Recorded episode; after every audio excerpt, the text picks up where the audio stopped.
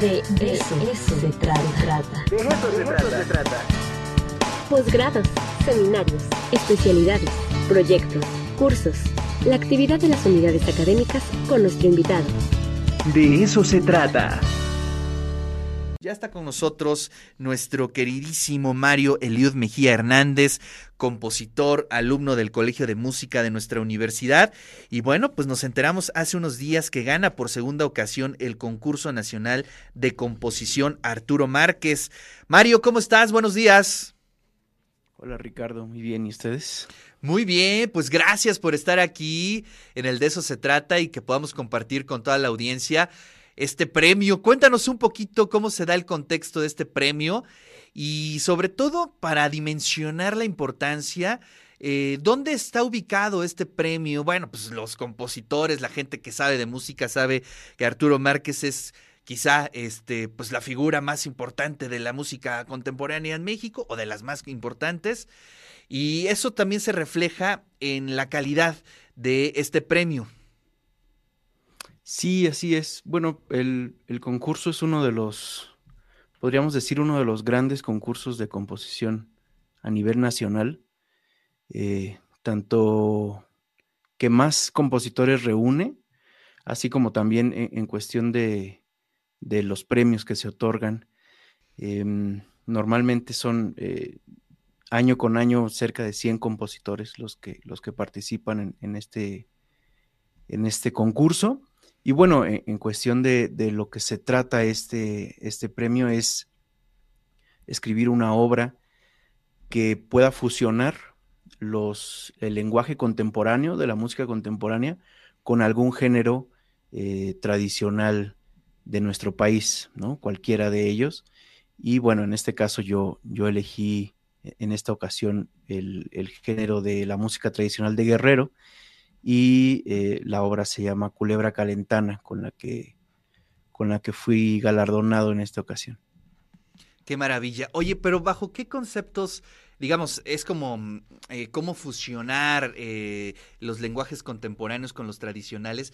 ¿Qué rescataste de lo contemporáneo y qué rescataste de lo tradicional para hacer esta composición?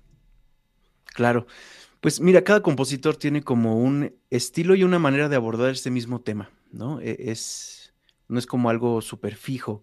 A mí me gusta muchísimo tomar algún, ah, no sé, alguna melodía tradicional, alguna melodía eh, que se conoce y empezar a lo que yo le llamo como una deconstrucción de la misma melodía. Es eh, destruirla primero, empezar a presentar ciertas partes de, los temas musicales y que poco a poco se vayan ensamblando hasta darnos esa,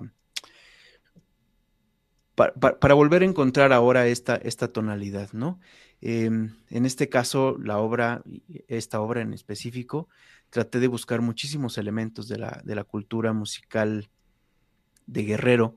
Eh, me puse a, investigar muchísimo cuestiones de baile, eh, cuestiones, este, no sé, por ejemplo, utilizo en, la orquesta un, un, slapstick, que es este, como un látigo que se utiliza muchísimo en las danzas eh, de guerrero.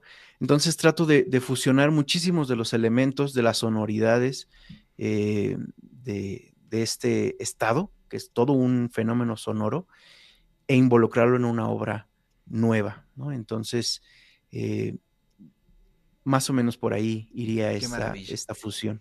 Oye, y bueno, ahorita está, digamos, en, en digamos, en escritura la obra. Eh, ¿Tienes pensada montarla? ¿En qué momento podríamos escucharla? Sí, de hecho, eh, parte del premio es que se va a presentar en la Ciudad de México con una gran orquesta, que es la Orquesta Mexicana de las Artes, que se conforma específicamente para este, para este concurso. Eh, se seleccionan de los mejores músicos del país para hacer esta orquesta de cámara y em, se va a presentar el día 10 de noviembre, jueves 10 de noviembre a las 8, en este maravilloso escenario que es el Cantoral, eh, con una acústica impresionante, ¿no? Entonces, justamente ese día va a ser el, el concierto de premiación. Oye, pues te felicitamos, te mandamos un fuerte abrazo desde aquí, desde Radio y TV WAP, y qué bueno que pudimos platicar y comunicar esta, este logro eh, a toda la audiencia y a toda la comunidad universitaria. Te mando un fuerte abrazo, muchas gracias.